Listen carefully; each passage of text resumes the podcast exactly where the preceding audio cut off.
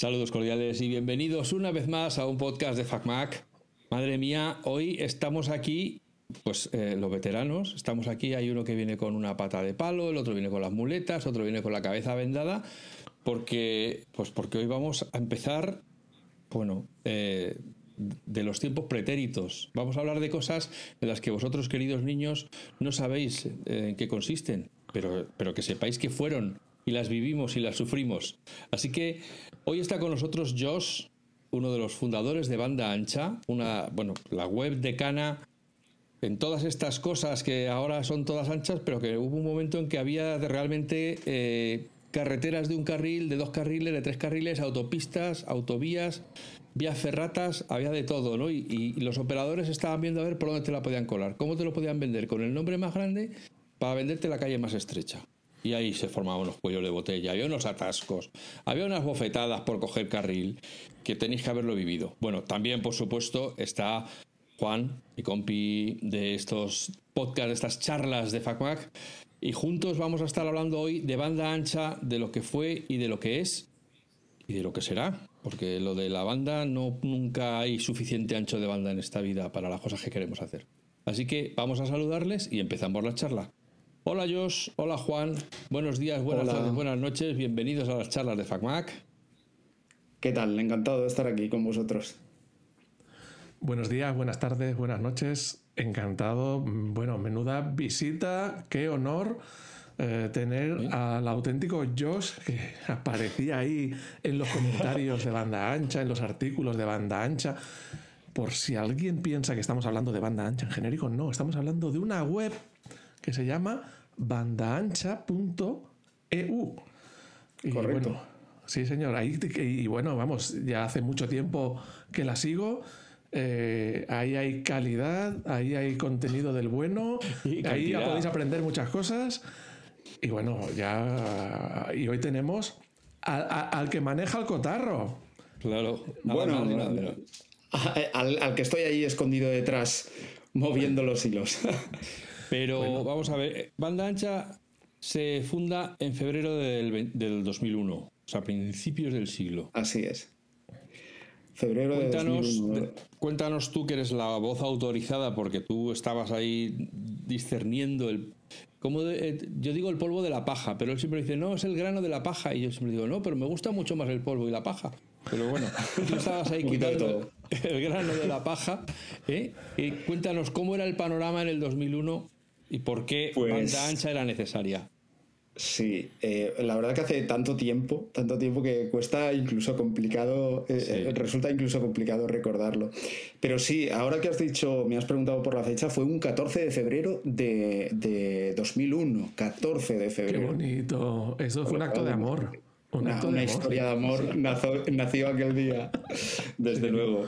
Pues eh, en aquel entonces eh, vosotros estabais ahí también y, sabéis que era el, momento en el que empezaba a comercializarse el ADSL en España. Bueno, en realidad llevaba aproximadamente un, un año, un poco más el ADSL de Telefónica y eh, era una tecnología tan nueva que presentaba muchísimos problemas, que hacerlo funcionar bien era, era complicado. Un día te funcionaba y a lo mejor llegabas luego por la tarde a casa, te querías descargar unos MP3, eh, cuidado con lo que estoy diciendo, descargar unos Ya, MP3 ya de prescri- música ya prescrito, ya prescrito. que, que- No que- pasa nada. que antiguamente, ya, ya prescrito, ¿verdad? Que anteriormente con el modem tenías que estar como cinco minutos para descargar un- una canción. Pero bueno, eh, con el ADSL era muy rápido, pero llegabas a casa, querías ponerlo en marcha y te dabas cuenta que no tenías conexión. Y bueno, ¿qué, qué es lo que pasa ahora? Siempre fallaba algo. Si no eran pues las DNS, que se había caído la línea, había, había problemas, es normal, era una tecnología bastante nueva. Y bueno, mm, la forma de solucionarlos, eh, a- además de tratar de hablar con la operadora, era compartiendo información entre los usuarios. Así que hubo que hacer eh, un, foro, eh, se llevaba mucho en aquel momento, los foros de Internet, pues para mm, mantener el contacto entre nosotros, entre los poquitos que habíamos empezado a conectar, a, a contratar el ADSL. Est- Estoy recordando que en aquel momento creo que me costaba como unas eh, 7.000 pesetas te estoy hablando de la, primera conexión que contraté. Esto fue justo antes del cambio al euro, en, el año 2000. Y, bueno, a, mí que vivía solo y era jovencillo me, resultaba mucha pasta, me resultaba mucho dinero. Yo me acuerdo de, la, de la primera semitarifa plana, que todavía era con modem, que creo que era a partir de las 6 de la tarde. Eh, y era dos mil y pico pesetas, 2.700 o 2.000. Y ya era tarifa plana, ¿no? Era tarifa plana, pero era a partir de las 6 de la tarde hasta no sé qué hora. O sea que lo de los cuando ya, cuando ya se los de las empresas. Claro, el ADSL sí que era luego más caro. el ADSL era más caro, pero bueno, también eh, era una cantidad predecible. Yo me acuerdo ahora que mencionas lo, lo de la tarifa plana, justo antes de que se entrase en vigor en España, sería pues el año 97 aproximadamente. Recuerdo que un mes eh, pagué 40.000 pesetas de teléfono. Por tiempo, llamada por tiempo. o sea, que sí, sí, exacto, que no sé cómo fue, pero recuerdo, recuerdo que fue una factura abultada. Voy a ser viejuno. ¿Y era ya de cuando te conectabas a Infobía al 0,55, que era un precio de llamada local? ¿O era anterior cuando tenías que llamar tu proveedor que estaba a lo mejor en la capital de provincia o en... El momento en el que me cobraron los, las 40.000 pesetas, no sé si estaba ya Infobía o era un poquitín antes, pero sí que me acuerdo que, que, al principio teníamos que, eh, que marcar números geográficos, el nodo más cercano, y sí que hubo un momento, no sé si coincidió con cuando entró en marcha la tarifa plana, que empezó a ser, creo recordar, el 0,55. Me suena 0,55. O, sea, no, antes, antes, te voy a hacer una anécdota aquí de, abuelo cebolleta. Antes la primera tarifa plana fue con un número 900.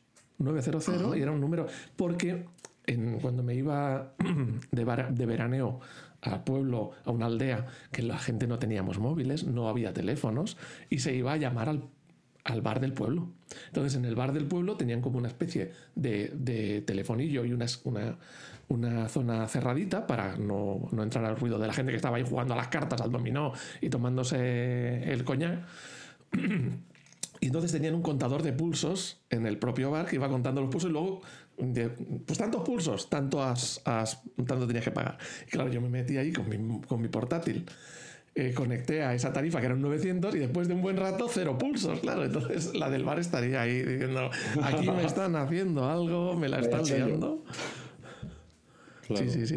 Bueno, y antes de esto, tú eh, en la vida real, ¿qué eras? ¿O, qué eres?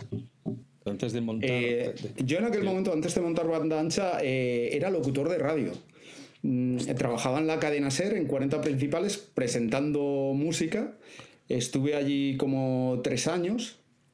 Luego monté una radio. Importante, ¿eh? sí, no tiene, no tiene mucho que ver. Sí que, eh, a ver, no tiene mucho que ver, pero sí que me sirvió un poquillo, porque yo no soy periodista, para introducirme un poquito en el mundillo y, ver cómo trabajaban los periodistas de verdad a la hora de, pues de, averiguar cosas, investigar temas y tal. Y sí que es verdad que ese espíritu pues, me ha servido después en, en el trabajo de banda ancha. Pero, pero en aquel momento yo trabajaba de locutor de radio presentando musicales y después monté una emisora de radio y mm, ¿En qué momento salté a vivir de banda ancha? Pues mm, no te lo sé decir exactamente, pero porque yo al principio, mm, compartirás conmigo esa opinión, al principio no montábamos webs para ganar dinero, las montábamos para para estar en contacto con los amiguetes, eh, para compartir información eh, y porque era una afición, más que, más que una profesión, era una afición. Lo que pasa es que en algún momento, pues como se tocó un tema que había realmente necesidad, pues empezó a haber mucha gente, a generar tráfico y entonces es cuando empezaron a, llegar las ofertas de las primeras agencias de publicidad que veían ahí un tema potente y que querían contratar espacios publicitarios. Y entonces es cuando dijimos, ostra, pues a lo mejor mm, se puede vivir o, se puede sacar algún trocito de esto, ¿no? ¿Pero tienes formación técnica relacionada? No, yo. Es todo, por amor al, arte de conexión? Yo no estudié telecomunicaciones, yo estudié electrónica, me dio una base, ah. eh, pero siempre he sido muy autodidacta y muy interesado en, el, tema de las telecomunicaciones. Está muy, y al final al final eh, mm, publicas sobre un tema y para publicar te documentas y eso acumulado con el paso del tiempo llega un momento que, tienes eso sí que no está pagado. Eso sí que no está pagado. El tiempo que dedicas a documentarte es lo que nadie ve. La gente Exacto. Ve las y es lo que diferencia. Sí, qué bien. Correcto, y es lo que creo que diferencia a los sitios buenos de los sitios mediocres, porque bueno, hoy en día hay muchísimos sitios y todo el mundo puede hablar de cualquier tema, pero cuando lees te das cuenta si el que hay detrás escribiendo sabe de lo que habla, ¿no? Si, si, no tiene autoridad en la materia. Y no, no te pasa que a veces ves un artículo de cualquier cosa que sabes de lo que hablas y dices, madre mía, qué cagadas meten, la que me estarán colando en los temas que no sé. Exacto, exacto. Sí, sí, sí. Piensa lo mismo. Dices, bueno, tendré que ser más escéptico a la hora de leer otros temas porque como sea lo mismo que en mi sector, es terrible. Sí, sí, llámale a este para que te lo repare, que verás qué bien. Sí, sí. Oye, ¿y cuántos os juntasteis para montar banda ancha? Bueno, pues al principio me junté con un, un amiguete eh, se llamaba Salva y, bueno, lo montamos al principio entre los dos. Eh, yo me dediqué más al tema técnico y luego al ser una web muy abierta y colaborativa, eh, el tema de la publicación de artículos estaba abierto a todo el mundo, es decir, cualquiera podía enviar un artículo y lo publicábamos. Sí que es verdad que al principio éramos nosotros dos los que promovíamos más que eso. del carro, Correcto. Pero llegó un momento que, la gente enviaba cosas, enviaba noticias. En aquel momento eran noticias, la redacción era muy básica, todavía están en el historial de la web y alguna vez las, las he leído y me dan un poquitín de vergüenza, pero bueno, en aquel momento... Eh, exacto, era, era lo que había. Y bueno, empezamos entre nosotros dos hasta que la web, pues, cogió volumen. Es que ahora mismo a la gente eh, le parece esto imposible o, no se lo acaban de creer porque están todos ovejunados o estamos todos ovejunados. Pero antes de verdad que había comunidades, es que tenías la sensación de que conocías a la gente que estaba ahí, el, el, Josh que leías una y otra vez, es que, es que era como el, vecino de casa, porque le leías todos los días, hablabas con él a través de los comentarios, te ayudaba si podía, tú le ayudabas a él cuando tenías una cosa, oye, que me ha dicho, he hablado con Noé Telefónica y me ha dicho que no sé qué, y lo ponías allí para ayudar a los demás, sin, como hemos dicho, por absoluto amor al arte, a, la comunidad, ¿no? Y eso ahora, claro, es prácticamente impensable. Se implicaba muchísimo. Eh, claro, nosotros teníamos y seguimos teniendo foros por temáticas y, algunos de ellos son, el, tema es un operador en concreto, por ejemplo, pues estaba el foro de ONO. ¿Y qué pasa? Que había usuarios que les gustaba mucho eh, el tema de estar informados de lo que hace su operador, de nuevas tarifas y, y de temas técnicos, y llegaba un momento que participaban tanto en el foro que decías, bueno, esta persona está en el foro más que yo, entiende más que yo de este tema, automáticamente vamos a darle la moderación del foro. Y, recuerdo que había un tema que cada foro pues tenía su propio moderador especializado en una operadora y se lo curraban muchísimo. Tenían el foro muy muy bien organizado, tenían contacto en aquel momento con la gente de las operadoras. Recuerdo que en algún caso pues incluso llegaron a hacer entrevistas a algún responsable de la operadora para contarnos los planes que tienen de cara a nuevos productos y servicios y tal. Y lo compartían en el foro y era a veces yo no tenía que hacer nada, o sea, los foros funcionaban solos. Y es lo que tú dices, había, había realmente había comunidad. Esas eran las redes sociales del momento, eran esas, los foros. ¿En, qué crees que ha cambiado la gente que participa o que, bueno, tus, lectores eh, desde hace 20 años hasta ahora? ¿O crees que más o menos todo continúa más o menos igual? ¿O la gente ahora Mm, ha cambiado, mm, comenta de otra manera, eh, profundiza más en temas técnicos o profundiza menos. ¿Tú crees que ha habido algún cambio o todo sigue más o menos igual? Yo creo que la gente, de, eh, la gente que tenía la actitud que tenían antes sigue existiendo, solo que antes éramos los cuatro frikis que entrábamos a internet y por tanto parecía que eran el 100% era gente con una muy buena actitud y ahora pues entra muchísima más gente. Entonces esa gente que, que, entraba antes que era muy activa sigue entrando pero es un porcentaje muy pequeñito del total. Entonces te encuentras con un grupo muy ferviente de los foros muy leal muy em, eh, implicado, que sigue aportando contenidos y hay una, un gran público pues, que entra, busca lo que necesita. Eh, si no lo encuentra, pregunta muchas veces deprisa y corriendo y ¡pum! desaparece y ya no lo vuelves a ver. Entonces sí que es verdad que la diferencia para mí es que hay un, un público que viene a buscar una información de usar y tirar. O sea que Eh, es la consulta puntual y adiós muy bueno. Exacto, y hasta luego. Y no se implica para nada la web, que lo entiendo, porque hoy en día pues hay 100.000 opciones para, para todo el mundo, ¿no?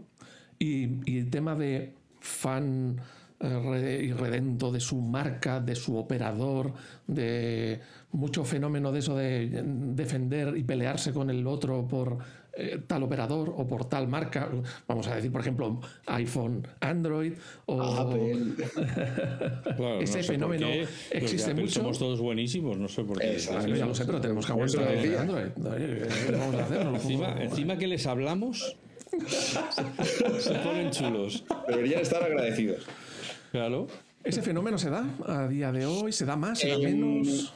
Yo creo que se da menos porque la política de moderación del foro nuestro ha cambiado bastante, hay que decirlo. En el pasado sí que es verdad que había discusiones de todo tipo por los temas más absurdos y más cuando tocabas tema de marcas. Eh, Hay gente que pues le gustaba mucho eh, Yachtel cuando salió al principio, que era una operadora que sacó, sacó cosas bastante innovadoras en su momento con el VDSL y, y- y, bueno, varias cosas. Y había mucha gente forofa de Yachtel. Igual que había mucha gente que odiaba a-. Sí. O lo mismo pasaba con gente que en algún momento Telefónica le había clavado una buena, factu- una buena factura y desde ese momento odiaba a Telefónica. Entonces en cualquier hilo donde se hablaba bien de Telefónica estaban ahí a, a llamarte vendido y a llamarte de todo, ¿no? O sea, eso siempre ha pasado y sigue pasando, lo que pasa que ya no con la misma intensidad porque eh, sí que es verdad que al principio nosotros éramos muy inocentes con eh, tenemos que respetar la libertad de expresión y cada uno que diga lo que piensa y todo eso está muy bien, hay que seguir haciéndolo, pero hay que, hay que marcar unos límites porque si no el foro hay veces que es, eh, es irrespirable y lo que no puede ser es que haya un ambiente tóxico en, en un hilo porque eh, al final te cargas, eh, se va gente la gente que podría aportar cosas muy interesantes y que son y que tienen pues un carácter más, más razonable. Y sí que es verdad que hoy en día llevamos la política del, del- del foro eh, de una forma un poquitín más estricta que antes. Y no hay tantos desmadres como, como en el pasado. ¿Pero tenéis que poner mucho, pasar mucho la tijera o no? Eh, cada vez menos, es curioso, ¿no? O sea, que ya la gente lo que defi- ya se comporta mejor de por sí. Correcto, lo que, lo que hicimos es hace aproximadamente tres años, pues pusimos unas normas un poquitín más, más estrictas, muy claras, y a partir de ahí la gente se expresa como quiere. ¿Qué pasa? Que la moderación eh, hay un hilo. Y están todos allí y a lo mejor empiezan a hablar de política, no sé qué. Ves que el hilo se calienta, pues aparezco yo en algún momento y digo, eh, el tema es muy interesante, pero que sepáis que eh, em, en unas horas se repasará todo el hilo y quien se haya saltado las normas, pues le tenemos que decir adiós muy buenas. Lo digo así. Y efectivamente, al cabo de unas horas se pasa la escoba y hay gente que se tiene que ir del foro porque ves que, que ha entrado en insultos, descalificaciones, eh, cosas que no están permitidas en el foro. Entonces, como eso ha pasado varias veces, actualmente la gente es muy cuidadosa y, es, y la verdad que es algo que, que se agradece. O sea, ahora mismo entras en el foro, a mí me gusta ahora mismo el ambiente que se respira en el foro porque entras y la gente está aportando contenidos, información, siempre hay alguno, sobre todo gente nueva, que, que pues da un poquito la nota, pero en general el ambiente es mucho mejor que hace unos años que estaba más descuidado el foro. Y yo he descubierto una cosa, no digas nada, pero tienen, tienen un canal de Telegram. Lo he descubierto hace poco. Bueno, Uh, hoy Oye, en día y- todo el mundo tiene ya Oye, cualquier red. Claro, no, no, no, te, no ha absorbido Telegram el, el foro, porque digamos como que eh, Telegram o, o esos medios que son tan instantáneos, como que la gente ya no está acostumbrada a dejar un mensaje ahí, esperar horas a que alguien conteste. Correcto. Digamos que la gente quiere como inmediatez, ¿no? No se ha, no, no se ha desplazado mucha. eh, Pues estoy seguro que sí. Estoy seguro que sí. Lo que pasa es que Telegram, como tú dices, es muy instantáneo y eso hace que la gente haga preguntas muy cortas eh, y sin aportar demasiada información. Entonces, ¿qué nos encontramos?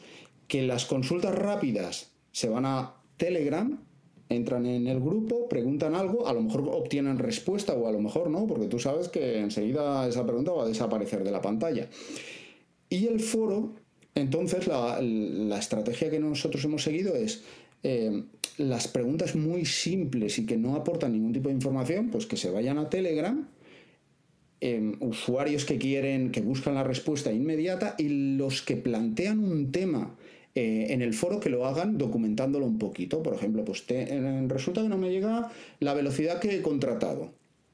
Pues mm, tú en Telegram a, lo mejor dirás, ¿es normal que si tengo, eh, pues no sé, Vodafone 600 megas me lleguen solo 300? Y ya está. En el foro tú eso no lo puedes hacer hoy en día. En el foro tienes que decir, tengo contratado Vodafone 300 megas. Lo tengo contratado sobre la red de fibra indirecta de Movistar. Tengo este router me conecto por wifi en la banda 2.4 y me sale esta velocidad. Y entonces, gente que controla, porque tenemos la suerte de que en el foro hay gente que entiende mucho, es cuando lee el post y con, como tiene información puede aportar información de valor y pueden decirte, pues mira, ahí lo que está pasando es que si, si, esa medida la estás haciendo por wifi, pues probablemente estás en un canal muy saturado o cualquier sugerencia que le puedan hacer.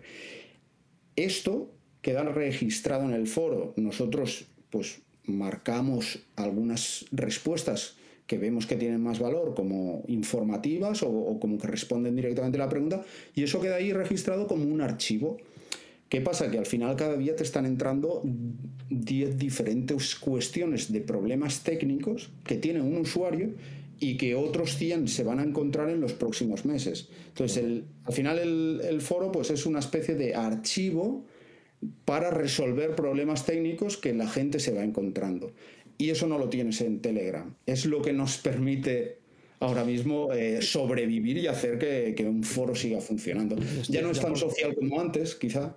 Claro, por cotilleo, pero cuando alguien llega y pone esa pregunta de yo vengo aquí a preguntar lo que me da la gana y me la suda todo, eh, oye, que es normal que tenga poca velocidad, que pasa alguien y le dije, oye, esta pregunta hazla en Telegram y le ponéis el enlace al canal y borráis la pregunta, o, se la borráis directamente o, le baneáis. Aparece, escucha, cuando ese, cuando ese usuario va al baño, le aparece en el espejo Josh y le dice, no has puesto bien la pregunta, sí, no repítela o fuera. A ver, así con su hacha de doble filo.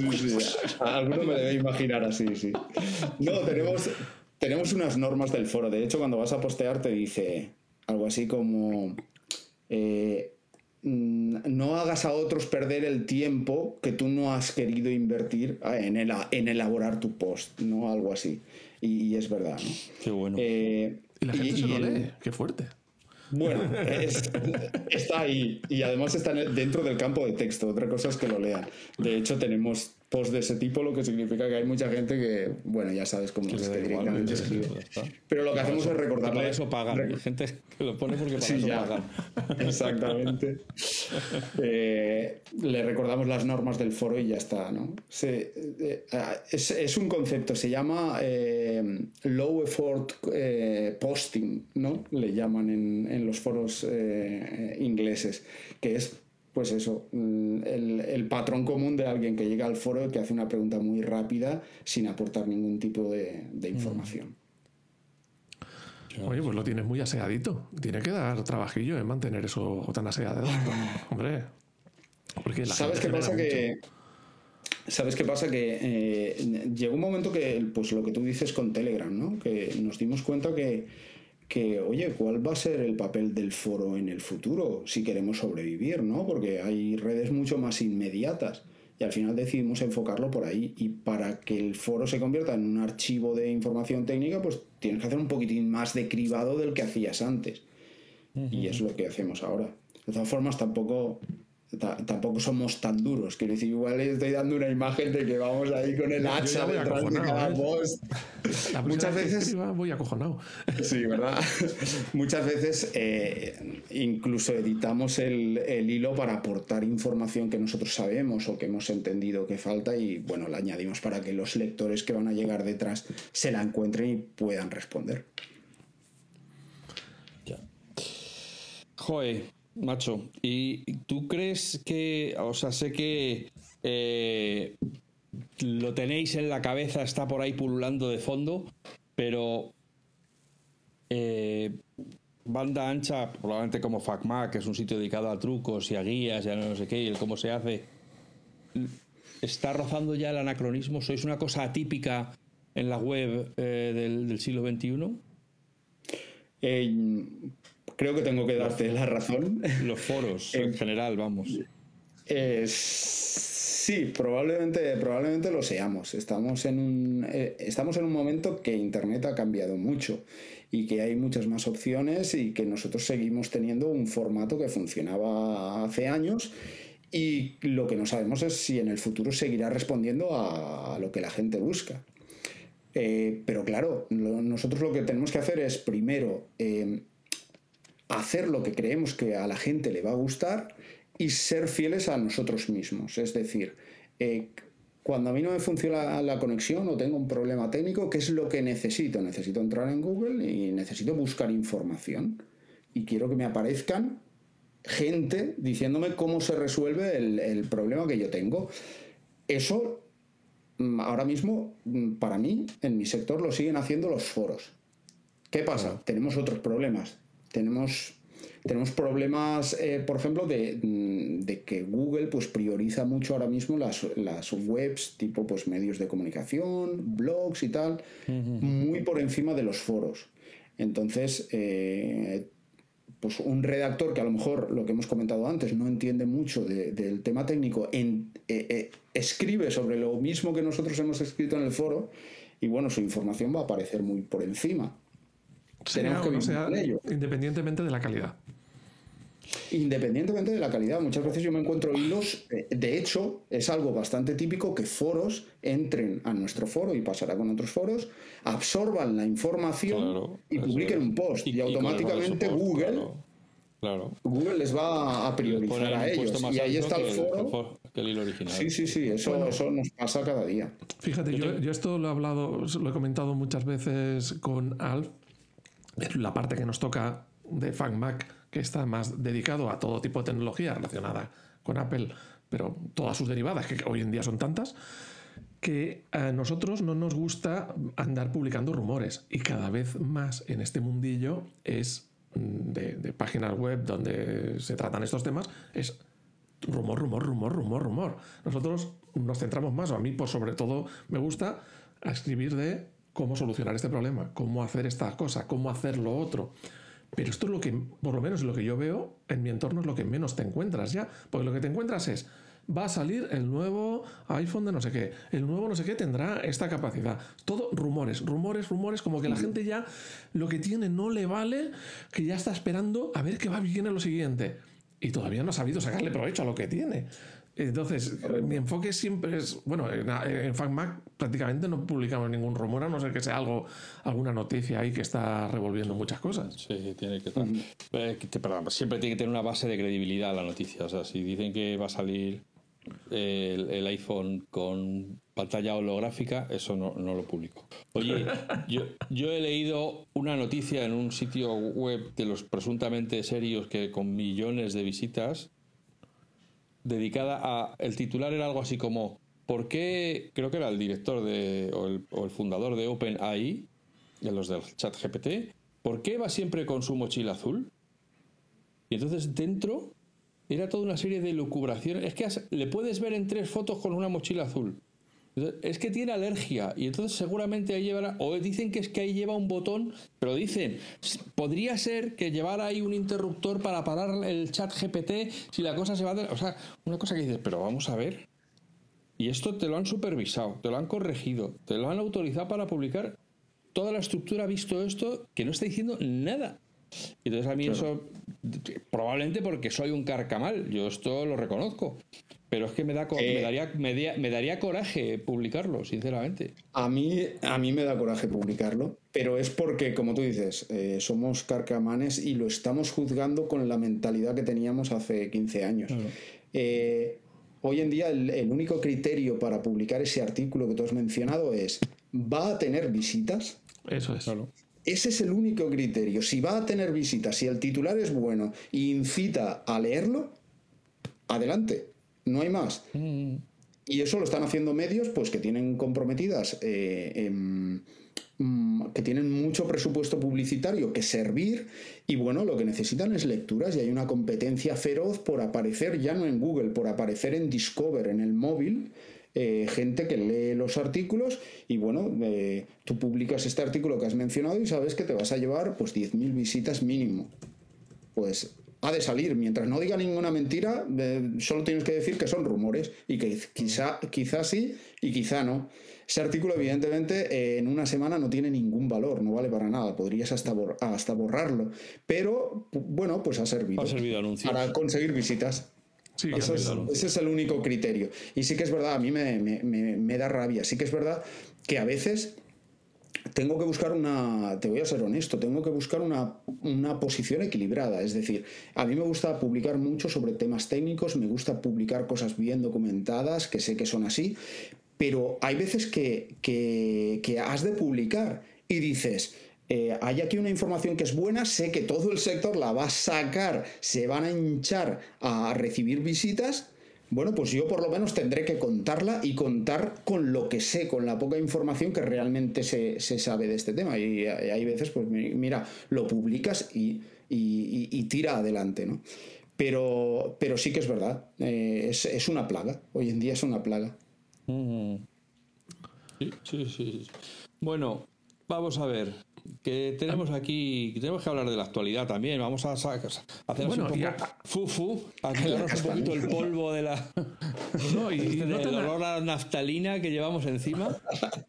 Y, y, no y no tan actualidad. Hay temas que se alargan más en el tiempo, pero que siguen siempre estando vigentes. Yo quería empezar a meter un poquito el dedo en el famoso 5G, que ya no está en actualidad porque lleva ya un tiempecito con nosotros.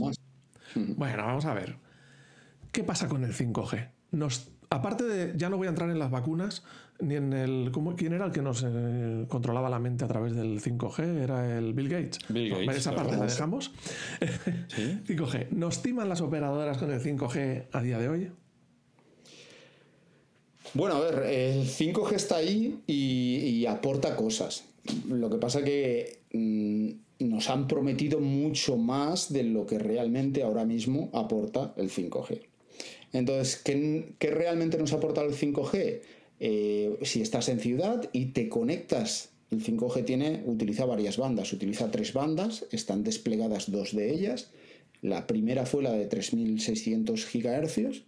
Si te conectas a una antena que utiliza esta frecuencia, como tienen mucho ancho de banda, vas a conseguir velocidades que por 4G no consigues, incluso de hasta más de un gigabit por segundo, lo cual no está mal en un móvil, está, está muy bien. Pero bueno, también nos han prometido que si la latencia, que si, bueno, un montón de cosas eh, que realmente en un móvil no las puedes apreciar. Entonces al final descubres que tienes 5G y, descubres que tu móvil te va prácticamente igual, ¿no? Porque para navegar tampoco necesitas un giga.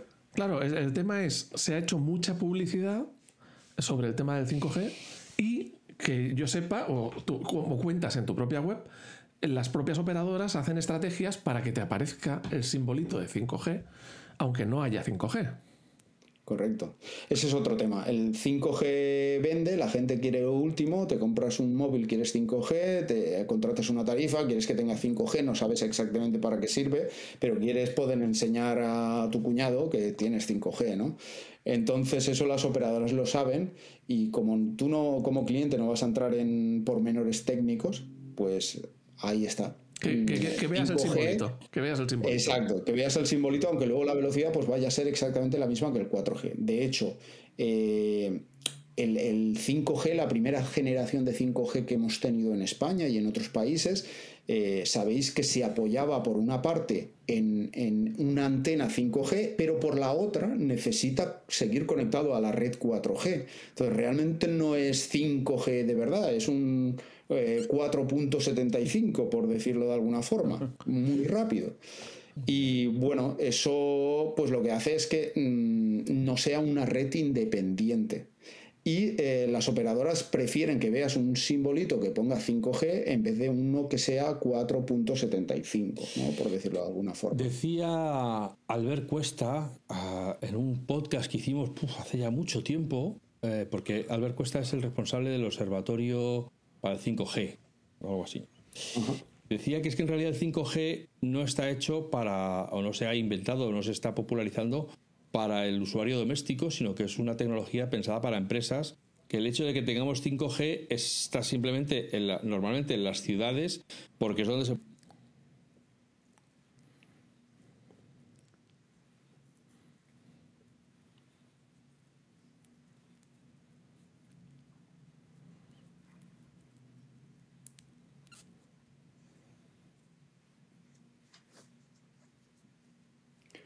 em,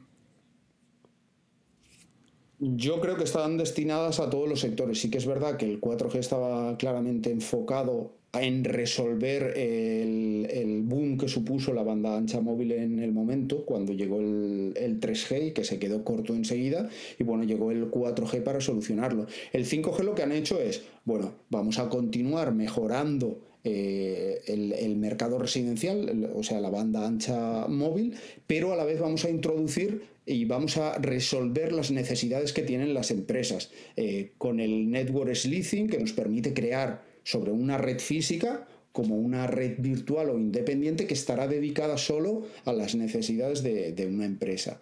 O la ultra baja latencia, porque lo que queremos es que la red sirva para transmitir en tiempo real las instrucciones para que alguien pueda eh, manejar una máquina o un cirujano, por ejemplo, remotamente y que en tiempo automáticamente, o sea, eh, totalmente real, que, que responda. ¿no? Entonces, Sí que es verdad que el principal objetivo o el único objetivo no han sido los usuarios residenciales, los particulares, eh, han sido también las empresas, eso es cierto con el 5G. Pero por supuesto el 5G venía a mejorar algunas cualidades de la banda ancha móvil, tanto para el usuario como para la operadora. La operadora también necesita descongestionar su red, necesita eh, que cuando hay un gran evento y hay eh, cientos de miles de personas en un área muy pequeña, necesita que la red responda y que siga atendiéndolas. Sabéis que eso no funciona con el 4G, se satura la red con mucha facilidad. Lo hemos visto, por ejemplo, este verano en, las zonas muy turísticas de playa, que Internet móvil va muy lento, y eso no pasa con el 5G. El 5G, la, capa de radio está eh, diseñada para que a la vez puedas atender a, miles de personas sin, sin, que haya problemas de saturación. ¿Eso pasa con lo que le llaman el 5G NSA, non-standalone? NSA, o sea, no independiente, es el, como os he mencionado antes, eh, hay una parte 5G, hay una parte de 4G. No es independiente porque ese 5G solo es eh, la capa de radio con una antena 5G que está eh, añadiendo velocidad a la red 4G. Es decir, tu móvil es 4G y se está conectando al 4G y, recibe 50 megas. Pero resulta que paralelamente se está conectando a una antena 5G bueno, y está consiguiendo otros 100 megas más, o 500. Y entonces te va mucho más rápido de, velocidad. Eso es lo que hace el NSA. Pero eh, estamos utilizando características 4G. Es decir, eh, no podemos ni, hacer lo que decía del network slicing, la latencia corresponde a una red 4G, etcétera, etcétera. Para eh, disfrutar del 5G real necesitamos una red independiente, standalone. ¿Y, ¿Y, eso está a día de hoy muy extendido? Porque yo estoy en Madrid capital, en Madrid ciudad, digamos, en el municipio de Madrid, no en un pueblecito, eh, con Orange es NSA, mi conexión. ¿Está muy poco extendido el 5G, digamos, el auténtico, el independiente, el que va solo? Bueno, empezó a principios de años, empezó Orange, anunció que, activaba su 5G em, SA, que ellos lo llaman 5G Plus, y está en algunas grandes ciudades. Pero para acceder a él sabes que no solo tienes que tener cobertura, estar en una zona con esa cobertura activada, sino que tu móvil eh, ha de ser 5G y ha de ser 5G eh, homologado con el 5G eh, Plus de la operadora, con lo cual el resultado es que muy poquita gente lo está utilizando. Vamos, hay que entrar en bandaancha.eu para enterarse si puedes tener el estado. Es, complicado, es complicado. es una tecnología incipiente en realidad.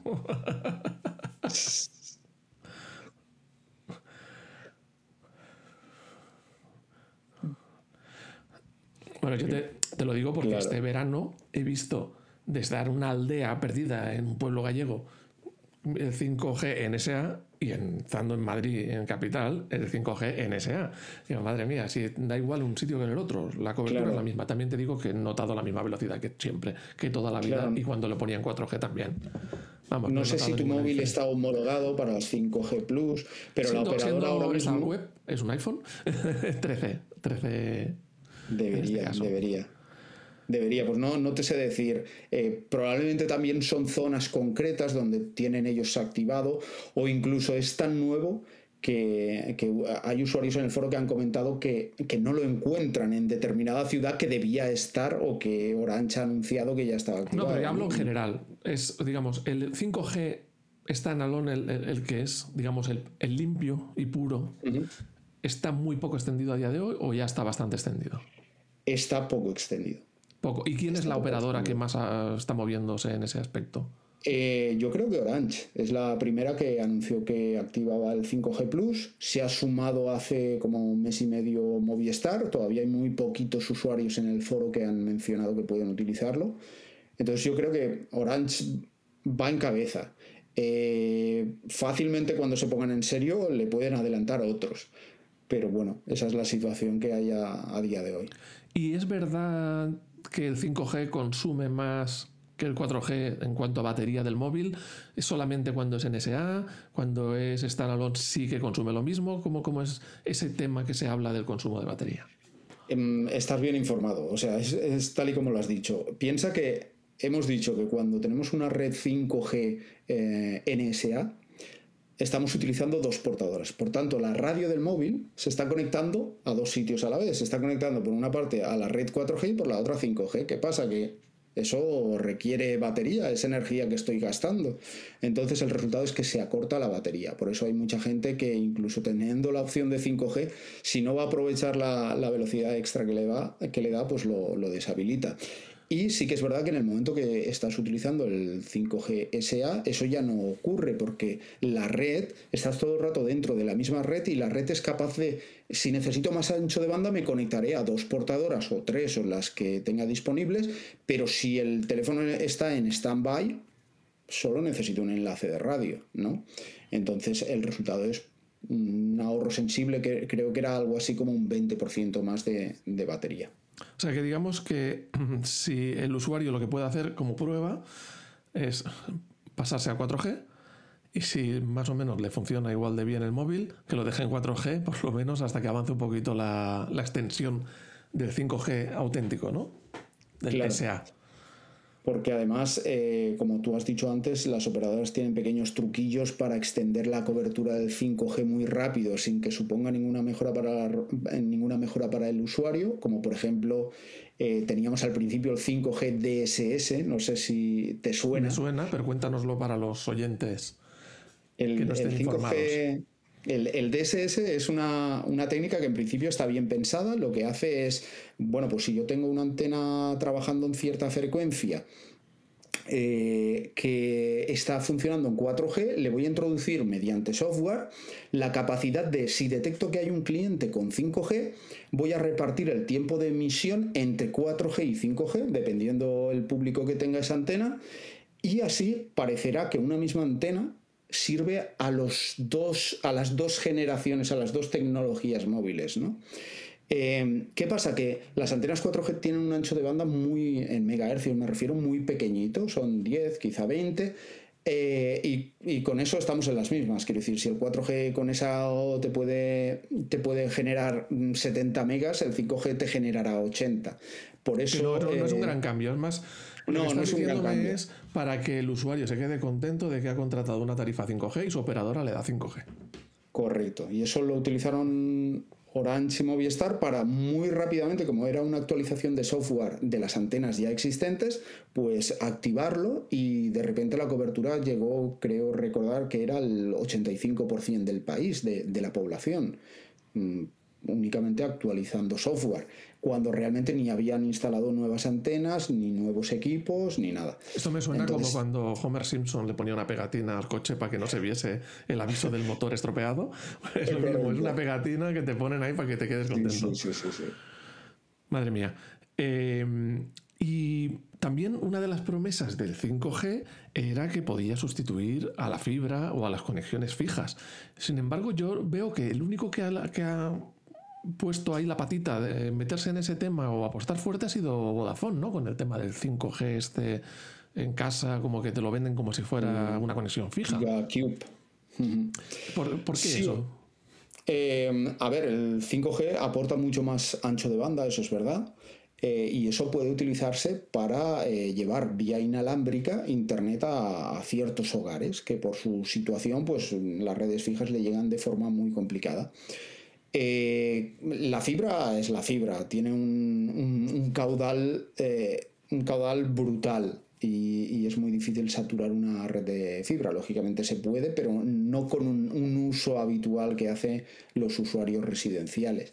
Em, el 5G tiene mucho ancho de banda, pero se trata de un recurso compartido. Es decir, si tenemos, eh, pues no sé, 100 MHz de ancho de banda para conectar desde la antena con un barrio cubierto por esa antena, tenemos esos 100 MHz para todo el barrio. Quiero decir, a poco que cinco usuarios a la vez pongan en marcha un test de velocidad, la antena va a tener que repartir el caudal que permite eh, que, puede transferir por el aire lo va a tener que repartir entre esos usuarios. Entonces, para ciertos usos está bien, para un usuario que navega por Internet, incluso consume streaming, eh, puede estar bien, pero en el momento que hay muchos clientes, los problemas aparecen con mucha facilidad, siendo 5G o siendo 4G. Es verdad que el 5G pues, tiene muchísimo más caudal y eso ocurrirá mucho más tarde, pero tarde o temprano va a ocurrir. ¿Y, por qué piensas que Vodafone sí que está apostando y las otras no? ¿Porque va más sobrado? ¿Porque mm, pues, ha dicho voy a ser distinto? No, por una sencilla razón, y es que Vodafone lo necesita. Es decir, eh, sabéis toda la historia de que Vodafone eh, compró no, es una red de cable, no es fibra, es, a pesar de que durante mucho tiempo lo han llamado fibra, es cable coaxial, para entendernos, cable de antena. Y eh, bueno, esa tecnología en realidad ha llegado a un punto que aunque en su momento podía ofrecer mucha velocidad, actualmente está obsoleta y está ampliamente superada por la fibra. Eh, Vodafone lleva paralizado el despliegue de su red mm, en los últimos seis años, no, se ha extendido a nuevos hogares y ha llegado a un punto que lo que tendría que hacer en teoría sería coger la red antigua y modernizarla transformándola en una red de fibra, pero eso requiere una inversión muy potente que por la razón que sea no están, no están por la labor de hacer. La alternativa, bueno, pues vamos a dedicar el dinero a mejorar la infraestructura de la red móvil, a meter 5G en la banda más potente en todos los sitios y vamos a intentar utilizar el 5G como una forma de llegar a los hogares. Bueno, pues puede funcionar en núcleos urbanos y con cierto tipo de clientes, pero mm, lógicamente no puede ser algo, algo masivo. Más, en núcleo, ah, dices núcleo urbano, y parecería como que es una solución mejor para rural, ¿no? Em, debería ser así, porque el rural lo que tiene es que las casas están muy lejos de donde está la central y tirar fibra pues cuesta dinero. Pero eh, el problema es que la banda, la banda de frecuencias del 5G que más lejos llega no es la más rápida. La más rápida o con más caudal es una banda que llega, pues ahora mismo no recuerdo la distancia, pero deben ser como 600 metros, un kilómetro, no más. Entonces, para utilizar esa banda, eh, ¿dónde, ¿dónde la usamos? Colocando muchas antenas muy juntitas y esa inversión tiene sentido dentro de las grandes ciudades, no tiene sentido desde el punto de vista económico en los pueblos, donde menos gente la, va a utilizar. Así que el resultado cuál es? Que Vodafone está comercializando este producto eh, comprobando primero que el usuario tiene una de esas antenas que hemos mencionado, que tienen mucho caudal, cerquita de casa. Es así de sencillo. se la está jugando. Si no tienes...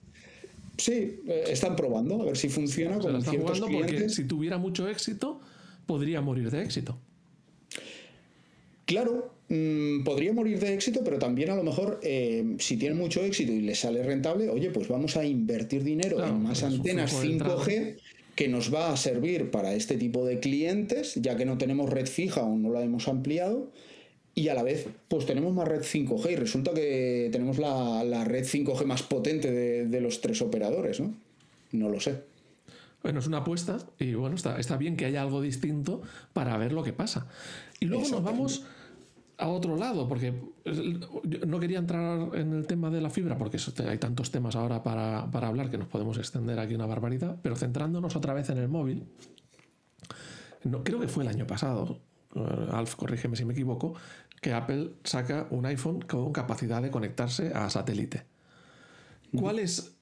Que, claro, estamos hablando de que ahora mismo para nuestras comunicaciones móviles una operadora tiene que andar montando unas antenas en, los tejados de los edificios, en las montañas, en tal, y que valen mucho dinero, intentan ponerlas menos posible, tal, pero tenemos unos aparatos ahí arriba, en el espacio, que lo hacen todo esto por nosotros. A ver, cuéntanos un poquito la situación de las conexiones satelitales. Em, a ver, de entrada sí que, es fácil pensar eso, pero eh, hay que pensar que cuando una antena de un satélite enfoca hacia, hacia la Tierra, está, está cubriendo una zona muy, muy grande. ¿Y eso qué significa? Que la misma señal ha de ser compartida por muchísima más gente que una, que una antena que está en la superficie terrestre. Entonces, si, si el caudal a repartir son 100 megas, resulta que los tengo que repartir entre, entre muchísimos más habitantes, con lo cual el caudal es mucho más reducido. Eso eh, hace que la cobertura por satélite sea muy útil, pero no sea muy rápida. Entonces, cada, cada red es para lo que es. Las redes terrestres van a proporcionar. Para poner a la gente en situación. Por un lado, tenemos eh, unas comunicaciones unidireccionales por satélite, que es lo que toda la vida ha sido la televisión. Los que tienen una antena parabólica para ver la tele, esos no tienen problema porque el satélite está emitiendo la señal de televisión para todos por igual y ahí la despliega en todo el país, la reciba uno o la reciban 20.000 millones. Da igual, le da igual. El problema está cuando queremos una comunicación bidireccional, es decir, el cliente, el satélite habla contigo, pero solo contigo, una información que solo tú tienes que entender o, recibir y tú le quieres eh, hablar a él.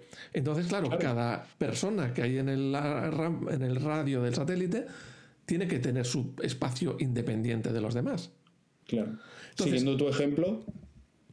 Claro, entonces, el año pasado, para ir por partes, el año pasado Apple saca eh, un iPhone, el 14, que se puede conectar por satélite. Cuéntanos un poquito cómo funciona eso.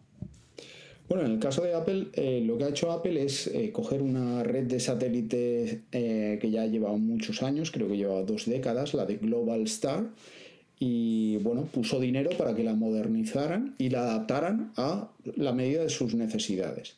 Entonces, Global Star es titular de una banda de frecuencias, se llama N53, es un rango de frecuencias que tienen la suerte de que a lo largo del tiempo lo han ido obteniendo en, todos los países donde iban operando. Y entonces Apple ha aprovechado esa cobertura que tienen en muchísimos países para decir, bueno, pues voy a equipar una nueva antena en, la última generación de iPhone que pueda conectarse a esa red. Sabéis que eh, no es tan fácil como... Eh, coger el móvil y llamar, que requiere, a la hora de pedir ayuda, requiere seguir unas instrucciones, tienes que colocarlo, eh, tienes que esperarte a que pase el siguiente satélite, o sea, no es instantáneo, a lo mejor enviar un mensaje, una petición de ayuda, pues lleva dos minutos. Lo bueno es que la envías.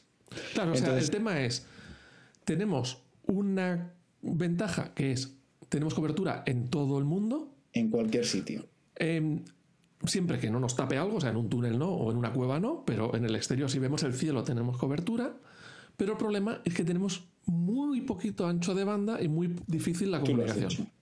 Tú lo has dicho. Y entonces, ¿qué pasa? Que no podemos llamar y decirle, oiga, que me estoy desangrando. No. Tienes no tienes caudal suficiente para enviar voz. O sea, lo que puedes es enviar bits, bits a una tasa muy baja. Lo que era un, un SMS. Un SMS. Un SMS es lo que ahora mismo envía el iPhone por satélite. Entonces, tenemos, o sea, no nos sirve para mantener comunicación con nuestra vecina, no nos sirve para ver el Facebook, ni nos sirve para nada de eso, solo nos sirve para salir del apuro. Nos sirve para salir de un apuro, que es hablar con un servicio de emergencias. Exacto. Y, bueno, se ha demostrado que funciona ella. Sí, sí, hay, hay muchas noticias que han ido saliendo de mucha gente que ha salvado la vida gracias a ello. Su vida gracias a eso. Entonces, eh, ¿por qué Apple utiliza estos satélites? Porque ya estaban extendidos, digamos que es una empresa que ya tenía una, red establecida y era muy fácil, digamos, pues me conecto a ellos. Sin embargo, hay otras empresas que han sacado otras redes, por ejemplo, Starlink. Ah, bueno, se ha montado una red de satélites que entiendo más abajo, muchos más satélites, ¿Correcto? Explícame, cuéntanos un poquito. Sí, sí, es así. Son satélites LEO de baja altura. Eh, lo que pasa es que por su altura no pueden ser geoestacionarios. Entonces, en vez de estar siempre encima de un país, como pasa con los satélites eh, geoestacionarios, los de la televisión, em, van moviéndose. Sí, exacto. Van moviéndose. Como van moviéndose, no puedo tener solo uno o dos. Necesito suficientes satélites para que siempre encima de un país tenga al menos dos o tres es lo que hace Starlink. Entonces Starlink tiene miles de satélites y siempre tenemos encima de España pues tres o cuatro dando servicio. Lo que hacen las antenas es, ¿qué disponibilidad tengo? Eh, estos dos de aquí, pues agrego la señal de ellos dos y mientras el usuario está utilizando esos dos, está entrando otro y ya me estoy conectando a él para que eh, siempre haya una conexión establecida. ¿Y qué ventaja tiene eso? Que tenemos para el usuario, que tiene más ancho de banda. Correcto, en ese caso tienes un ancho de banda brutal. Eh, o sea, Starlink te puede ofrecer hasta 500 megas en las conexiones eh, dedicadas a empresas y eso lo consigue gracias a que tiene muchos satélites. Estás duplicando eh, enlaces por todos los lados. O sea, ya no, es el, ya no es la filosofía de las conexiones de Apple de mm, estoy en un satélite muy lejano, que tengo poquitos satélites muy lejos, pero que me cubre para las situaciones de emergencia, a una red muy tupida de muchos satélites y como hay tantos, me permite tener una conexión más rápida. Claro, pero piensa que Starlink requiere que yo tenga una antena que es mucho más grande que un móvil y que la tenga en un sitio fijo y que sea estable y que sea capaz de orientarse hacia la zona donde no es, no es como no es, no es como llamar con el móvil o navegar claro, con el móvil. o sea, el desafío fija. Claro, el desafío realmente está en meter esa pedazo de antena, meterla en un móvil. Eso es, lo que es realmente un desafío complicado.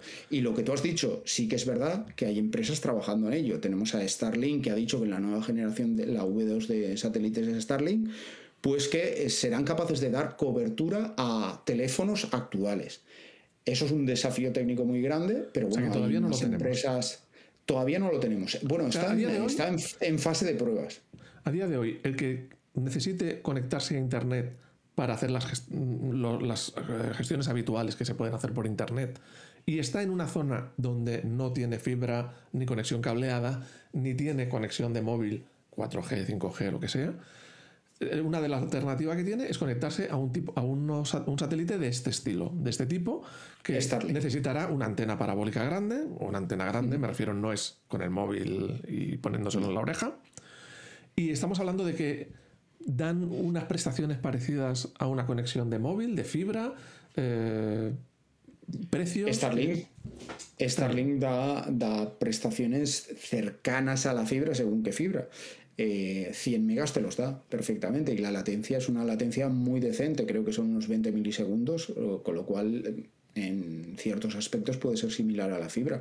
Es una conexión con la que se puede trabajar y es, em, en, por los, en el foro, en banda ancha, hay mucha gente, o notas que hay mucha gente que la tiene, que la usa, o es algo muy, muy residual, ni siquiera ha pasado nadie bueno, Yo, yo abrí un foro para, dedicado a Starlink. Digo, bueno, habrá alguien que lo contrate, tampoco tenía demasiada esperanza, pero en realidad el foro está empezando a tener cierta actividad, lo que significa que, que tiene su público.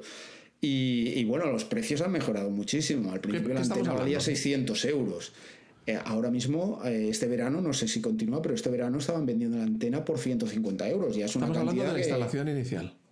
Correcto. Mm, ya es una cantidad que quien la necesite eh, la puede asumir.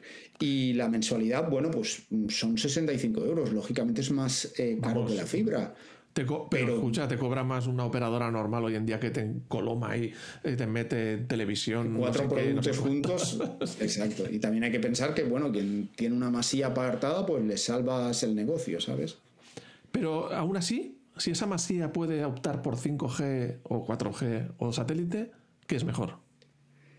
Eh, si puedo optar por fibra, sin ninguna duda. No, no, fibra, no, fibra no. Eh, es la mejor. Está claro, ¿no? y luego, eh, redes móviles. Redes móviles depende de la tarifa. a ver, si es una tarifa específica para, para colocar la SIM en un router, puede funcionar muy bien a la altura, yo no diría mejor, diría que, puede, si tiene suerte, puede funcionar igual que Starlink. Pero hay que tener en cuenta que, que, a las operadoras móviles no les gusta que si ellas no te han vendido la tarifa para colocarla en un router, no les gusta que tú pongas la SIM de un móvil en un router, a pesar de que legalmente tú tienes todo el derecho y no te pueden poner ningún problema. Pero la realidad es que el problema eh, existe y te lo van a poner. Con lo cual, eh, Starlink sigue siendo una opción muy fiable y que no te va a dar ningún problema. Y Oye, entonces, eh, sí, perdón. ¿Me escucháis? Oye, una pregunta, que la que solo necesito un apunte. Para los que vemos en las noticias y no le damos una pensada, ahora que estáis hablando de esto eh, tan a fondo, ¿me puedes dar dos pinceladas de dónde sale Digi y por qué se está llevando a los clientes de calle? Bueno, los está llevando por el precio, o sea... Ya, pero, pero Digi... No, lleva, lleva tiempo. Digi, Digi, lleva mucho tiempo en España. Es del, empezaron a trabajar en España en el año 2008. Lo que pasa que al principio eran un OMV dedicado a público étnico, a, a rumanos, o sea, a, gente en España de esa nacionalidad eran su público. Y, diez años después, en 2018, pues cambiaron la política y dijeron, vamos a entrar en el mercado de la fibra, vamos a mm, ofrecer tarifas combinadas y vamos a abrirnos a quien quiera contratarnos. Y bueno, lo han hecho muy bien, han tenido una estrategia muy buena porque ellos lo que han hecho es, eh, vamos a alquilar la reta telefónica, con lo cual tenemos cobertura en todo el país, vamos a ir extendiéndonos. ¿Hablas de móvil o de fibra? Estoy hablando de fibra, perdona, no lo he especificado, estoy hablando de fibra. Eh, eh, vamos a utilizar la red de fibra de telefónica, comercializamos fibra en un momento determinado ya en todo el país y donde detectamos que hay más clientes, vamos a empezar a desplegar nuestra propia red. Entonces ya no tendremos que pagarle dinero a Telefónica cada mes por cada uno de nuestros clientes. Y con esa estrategia llevan ya 6,6 millones y medio de hogares desplegados cubiertos por su propia red de fibra. Y entonces en... en pero, ¿qué les dan al cliente? ¿Qué le dan al cliente para que se vaya de Vodafone, de Movistar, de Orange a, a, a Digi? Te, te lo voy a decir, le dan un producto básico, pero que funciona, que es predecible, que sé lo que pago y, muy importante, sé que no me van a modificar el precio eh, y que es barato. O sea, en algunos casos es muy, muy barato porque si tienes cobertura directa de su propia red, están comercializando, em, creo que son 500 megas por 15 euros. 15 euros al mes, una conexión de fibra de 500 megas, eso no lo ofrece nadie. Y si le añadimos una línea móvil con 10 gigas, eh, te lo están vendiendo a 20 euros. O sea, muy poquitas empresas creo yo que tendrán margen para ofrecer esos precios. Y no sé si ellos lo tendrán también. ¿O crees que a lo mejor es pura estrategia de inversión, inversión, inversión? Mm, creo que creo que forma parte de su estrategia. Su estrategia es tenemos que crecer muy rápido, no sé para ir a dónde, pero tenemos que crecer muy rápido y para eso tenemos que tener un producto con un precio muy agresivo. Y bueno, eso es lo que les está trayendo muchísimos clientes. Que, que es verdad que luego tienen otras cosas que es que es un producto que no es complicado, no tienen, tú sabes que las operadoras muchas veces se complican demasiado la vida añadiendo cosas. Que si identificación de, línea, que, si exacto, o, que si la televisión y a veces es obligado contratar esas otras cosas. y, y, bueno, luego también te encasquetan que si tarificaciones adicionales, que si te has suscrito, eh, le dejaste al niño el móvil y se ha suscrito a una web.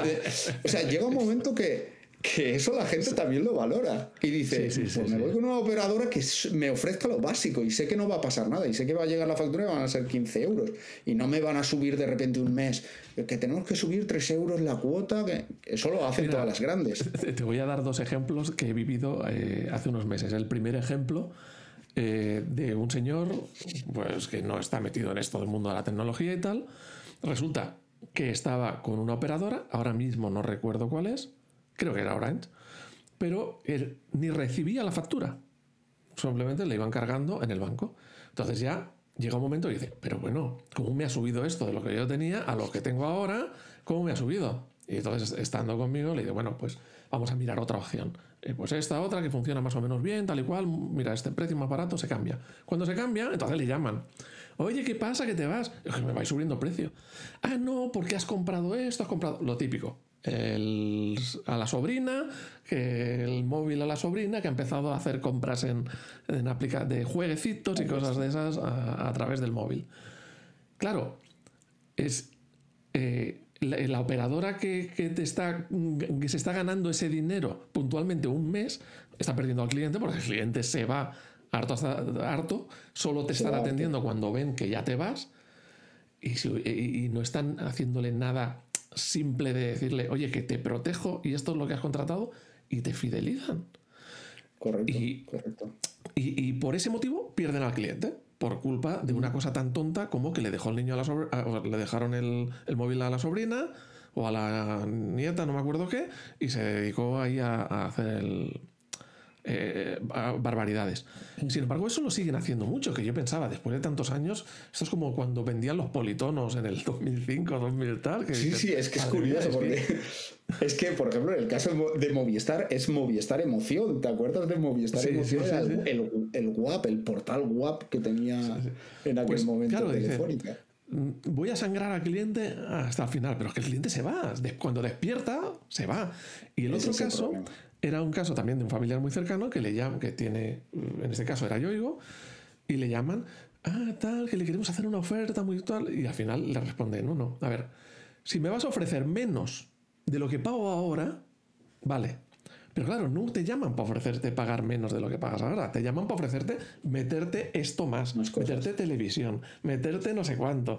Y dices, vamos, eh, mm, ese valor que tú acabas de decir de contrata ese precio y se queda ahí y no me tocan las narices, yo creo que es un valor que cada vez se toma más en serio. También vale sí, sí, Claro, el, que te protejan de mm, llamaditas de estas a números raros, de compras in-app, que te metan una subida a escondidas a los 12 meses o a los 3 meses o a los no sé cuántos meses. Entonces, eh, que muchas veces solo nos fijamos en los megas lógicas que a veces no se, el propio cliente no entiende nada de eso.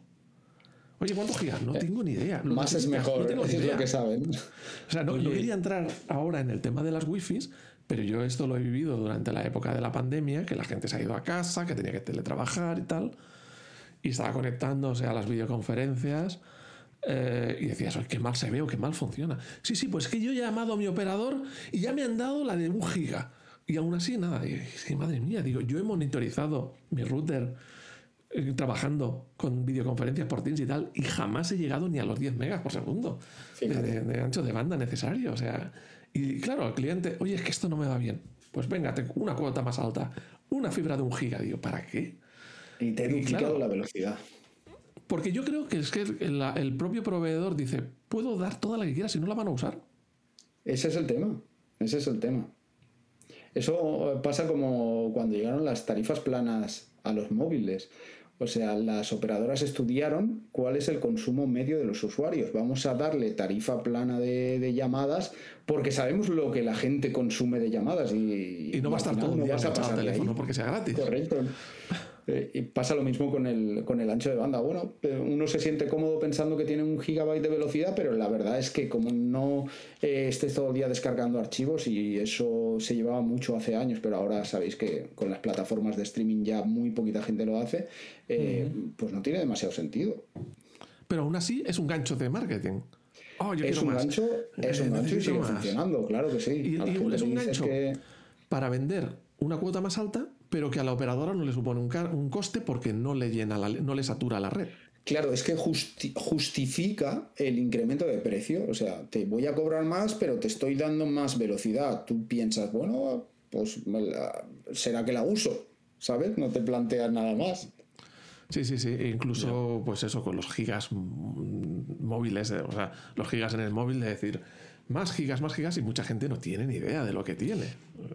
Oye, yo eh, te quería preguntar, ¿a ti te pasa como a mí, en mi caso con el tema de Apple, que te da pánico ir a los eventos familiares y a las bodas y a las tal, porque enseguida va a venir alguien a preguntarte, oye, tú que sabes mucho de esto, eh, cuéntame, Y, le vas a tener que dar ahí la conferencia gratis sin haberla preparado. Claro, eh, eso llega un momento que eso ya lo tienes asumido. O sea, después de tantos años es, es el papel que te ha tocado con la familia. Es eh, cuando alguien tiene que ponerse o cambiar de tarifa o tiene algún problema con la operadora, quien le preguntan es a ti.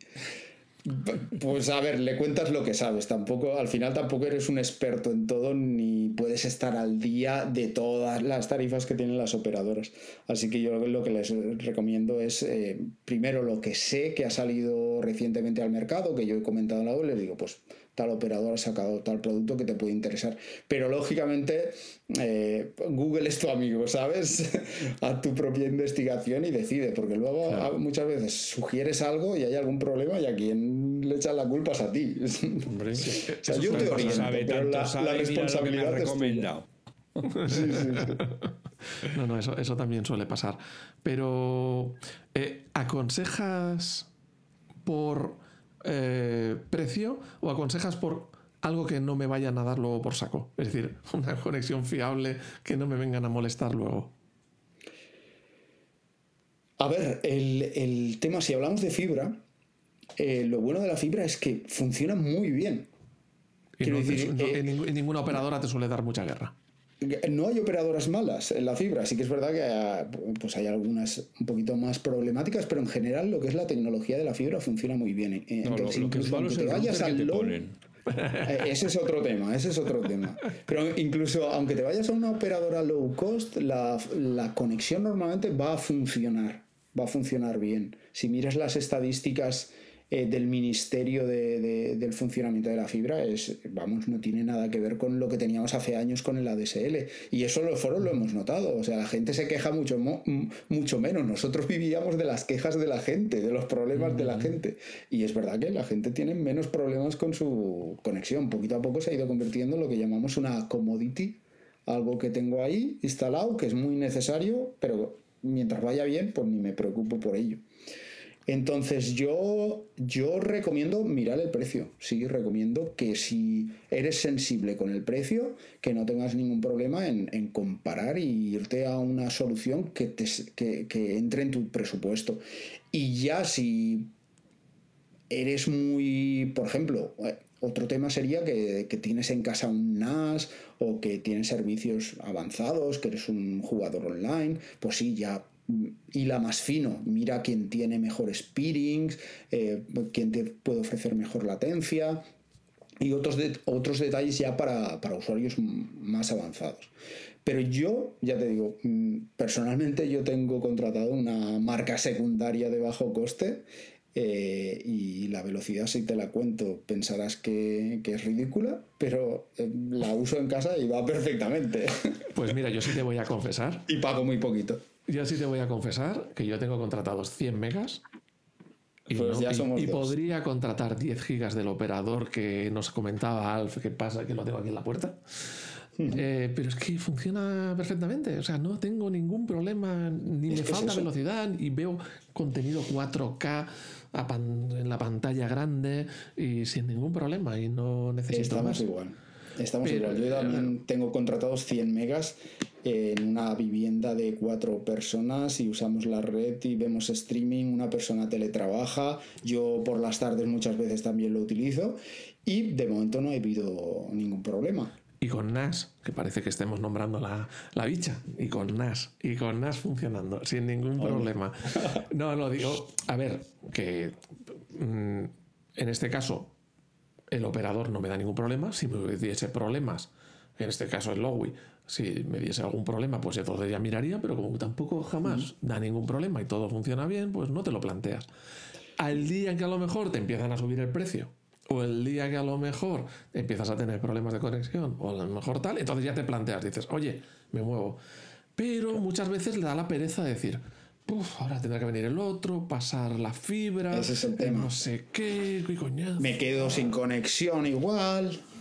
Claro, entonces. y te lo piensas. Eh, pero, pero bueno, mm, en, este, en este mundillo sí que hay mucha gente que va, o sea, 500, pues no, pues al giga, no, pues los 10 gigas, aunque luego no tengan capacidad de, aprovecharlo. Mira, te voy a contar una, anécdota de hace cuatro años o tres años, o no me acuerdo cuánto, de un, conocido que le fueron a poner eh, fibra de un giga. No, bueno, no me acuerdo si era un giga o era, era fibra muy... Creo que era de Yoigo, eran los primeros que empezaban yo coincidí con, la, con el técnico que iba a instalarle la fibra, que era una subcontrata. Evidentemente eran, eran pues eso, no eran, no eran, no eran de Yoigo, eran subcontratas que van y tal. Y entonces, ahí hablando del tema y sacando un poquito del tema, lo que me confesó era que en esa subcontrata tenían un MacBook Pro, estoy hablando de hace 4 o 5 años, para que se llevaban para las instalaciones de un giga. Porque lo que se encontraban era que instalaban un giga el usuario con su ordenador hacía el test de velocidad y no llegaba el ordenador a ser capaz de tirar del, del, giga y entonces eran reclamaciones que luego llamaba al cliente reclamando y les puntuaban mal al, operador y tal y entonces se llevaban ese MacBook Pro para hacerle el test de velocidad delante del cliente ¿ves que llega al giga? ¿ve que llega al giga? ya si su ordenador no es capaz es, es un problema pero el giga llega entonces ese es otro de los puntos que comentábamos de que muchas veces el propio operador dirá más y más velocidad que te doy porque sé que tus dispositivos no van a ser capaces de demandarlo. Claro. Y lo que es más, eh, fíjate que un router que tiene salida de un gigabit con un ordenador con tarjetas gigabit no son capaces de llegar al giga, se quedan en 940. O sea, al irnos al máximo, en realidad eh, estamos recibiendo menos velocidad de la que tenemos contratada. Ya, como mucho, recibirías 940. Y luego otro tema es el wifi. La mayoría de, gente, si utilizas wifi, 5, como mucho en las mejores condiciones, te van a llegar 600 megas.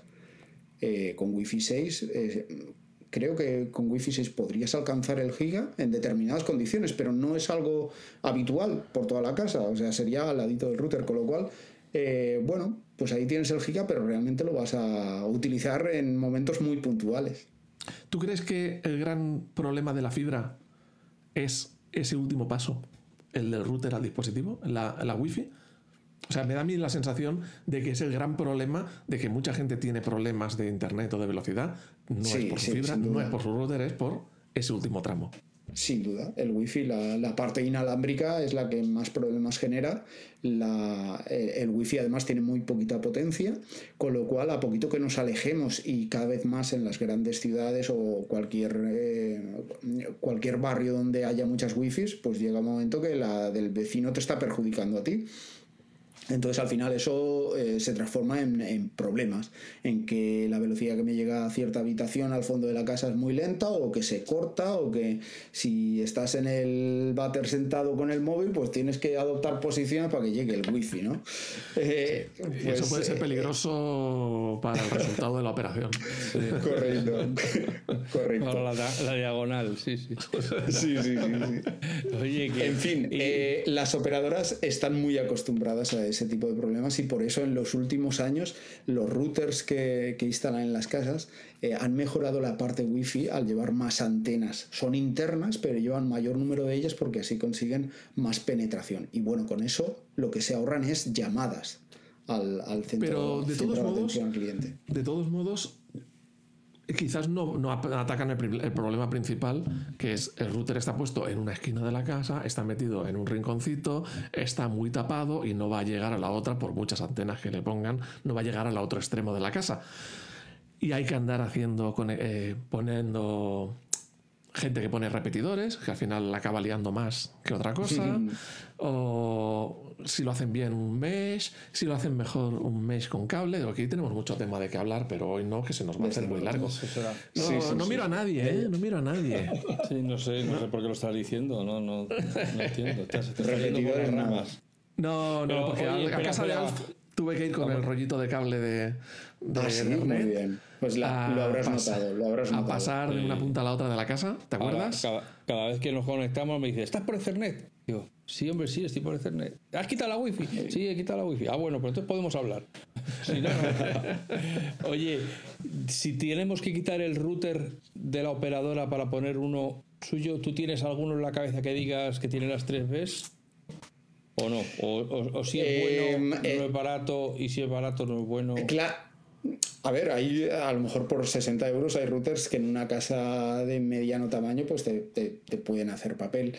Em, pero es, es, es, complicado, es complicado. Hay mucho que rascar. La mayoría de routers suelen ser horribles, sobre todo en la interfaz. Dices esto, madre mía, sí, sí, esto becario? Sí, Yo al final me apañé con un punto de acceso y un microtic de estos pequeñitos que lo tengo con la conexión de 100 megas. Y, y, de verdad, desde el día que lo instalé, es que ni, no sé, ya no me acuerdo ni dónde lo tengo, pero funcionando de lujo y sin necesidad de repetidores ni nada. Lo coloqué en el centro de la casa y no he tenido ningún tipo de problema. Esa ha sido mi estrategia, colocarlo encima en el salón, encima del mueble de arriba, pegado al techo y en el es Que, es que vale la pena, o sea, solo te tienes que comer la cabeza al principio, lo haces, despliegas cable, pones el punto de acceso wifi en un punto adecuado y ya te olvidas, se acabó Yo el que estoy utilizando ahora y es el que recomendé en el pasado para algún sitio que era una pequeña empresa y tal, y mm, de verdad que no quería líos, porque no vivo de mm. esto, yo vivo de otra cosa. Entonces, la gente que le ayuda a la informática es que no me dé líos. Era un router, quitar el router de la operadora y poner un Synology, que sí que es mucho más caro que lo normal, pero eso sí, en años jamás, nunca no como si no existiera. Y pues ahí sí que ves un dispositivo cuidado. Entras en la interfaz y ves un dispositivo cuidado. Pero bueno, yo creo que vale mucho en este aspecto el hecho de es un cacharro que lo tengo ahí y me olvido y nunca más supe que lo tengo porque siempre está funcionando bien. Yo es lo que valoro. Es que sí, como en Apple simplemente funciona. claro. Por eso ahora hablábamos de routers, pero esa es la misma estrategia que he utilizado con muchos amigos cuando me daban mucho por saco con su ordenador. y, funciona. Luego te quitas el problema de encima. Oye, eh, eh, Juanillo, yo creo que a este pobre hombre debemos dejarle que se vaya, ¿no? Que lo mismo. Sí. Lo mismo que está, diciendo que el router se le ha colgado, que no sé qué, que se tiene que ir un momentín. Yo aquí estoy muy a gusto. Si sacamos unas cervecitas y unos cacaos ya. Pero escucha, no te, vas, no te vas a librar porque tú y yo sabemos que hemos hablado antes por Telegram. y en su momento pasamos una lista con muchas cosas. Y digo, lo que no se hable hoy, se hablará otro día. O sea, que amenazamos con volverte a coger por las orejas. Venga, pues eh, habrá una segunda parte entonces. Claro, hombre, claro, aquí hay muchos temas de que hablar. Sí, sí, sí. Además que, además es que como estamos, a pesar de lo que, a pesar de que llevemos 20, 25 años en, Internet, hay temas, como decía antes Juan, que, que siguen eh, evolucionando y que siguen generando incógnitas, ¿no? hablemos ahora de los SMS y de los RCS y de los tal, o sea que eso está ahí. He hecho esta pausa por si luego tengo que editar y cortar. Y si no, lo voy a dejar. Pero, ¿y para cuándo el podcast de banda ancha? Uf, pero eh, si tú me dijiste, vamos a, grabar un podcast y yo, y yo te dije, pero eso cómo se hace. O sea, fíjate si tengo madura la idea. Después de esta experiencia, después de esta experiencia, ¿qué te parece esto del podcast? ¿Te animas a montar me, parece, Me parece, me parece muy interesante y no es tan complicado como yo pensaba. Igual tenemos que hacer algo. Yo, además es que lo veo claro, vosotros que podríais hacerlo casi en plan noticiero con las últimas eh, eh, artículos destacados de la web, que es... Todo lo que ha pasado en la semana, ¿no? Por ejemplo. Claro, para los frikis que les guste que se lo cuenten y tal y cual. Pues habría, habría cosas que contar. Yo, yo, si queréis, os doy un consejo de mi experiencia con Alf. Evitad productos Intel que se sobrecalientan haciendo ruido y luego tengo que estar quitando yo en la edición. Aparte de eso, lo demás veis que es muy fácil. Exacto. Sí, sí. Oye, Alf, bueno. ¿qué? Cámbiatelo ya. Cada podcast te tengo que estar diciendo, cámbiate, quítate Cada mes que pasa se acercan un poquito más los reyes. Oye, los M1 están tirados en Wallapop, ¿eh? Claro, yo, ya le digo, vamos a ver, quítate eso, pero la puñetera punta es que el ordenador funciona bien y claro, los Macs duran mucho y le voy a estar teniendo que aguantar un montón de años con su Intel y quitando el, sonido del ventilador. Esto no puede ser. A ver, no hay que perder la fe. Confía, confía, que el, mundo es de los que saben esperar.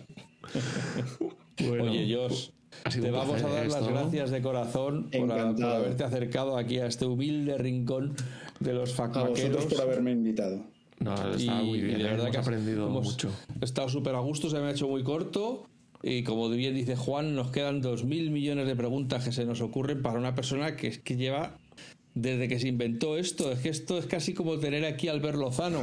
Es, uno de los que estuvieron ahí. Eh, cuando esto nacía, él ya estaba poniendo cables. Oye, y no sé si hemos dicho una cosa. ¿Hemos dicho cómo es la dirección de la web? Porque creo que no la hemos dicho completa. Pero sí, sí, sí, lo dicho. EU. EU. ¿Por qué EU? Y no com como todas, o um, es. ¿Por qué fue EU? ¿Porque era el que estaba libre o porque, te gusta? Exacto, porque estaba libre y porque el otro, el punto .com, estaba ocupado. No, no tiene más. No sé si os acordáis que al principio banda ancha era punto .st. y hubo un momento en el que cambiamos de, de, dominio, sí. Pero punto .eu es eh, europeo, queda bien y estaba libre. Pero para que tenemos aquí un montón de gente, miles y millones de personas mm, escuchando este podcast. Van a ancha y vete a saber. Dios mío. Vete a saber si acaban. Yo si acaban en una página pornográfica que se llama ancha.com. Lo que le saldrá ahí. Manga ancha, que se manga ancha. manga ancha. Y acaban diciendo, pero si esto no es de lo que hablaban.